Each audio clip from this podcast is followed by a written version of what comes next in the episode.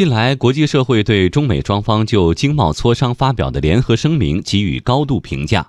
美国底特律中华商会顾问汤姆·沃特金斯认为，美方的谈判团队最终接受了中国理念，相互理解、相互尊重、互惠互利。美国本笃会大学荣誉校长威廉·卡罗尔也认为，美中就贸易问题达成共识意义重大，表明理智占了上风。中国带着诚意来到台谈判桌前，最终磋商，为今后扩大双边经贸合作打开大门。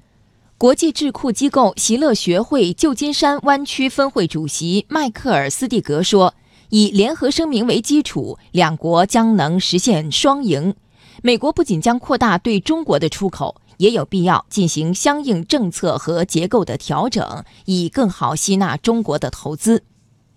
中投丝路资本总裁兼首席投资官马文彦表示，中美两个大国数字经济各有特点，形成了代表不同竞争优势又密切相关的两个全球创新市场。因此，双方同意加强知识产权合作，鼓励双向投资，不仅有利于两大市场在未来的合作，而且对于第四次工业革命也具有深远意义。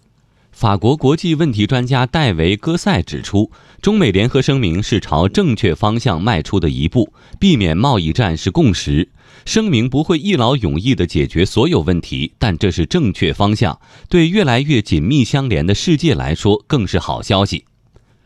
墨西哥国立自治大学亚洲问题专家马丁内斯说：“中美就经贸问题达成共识，也为其他国家解决经贸分歧开辟了新的模式。”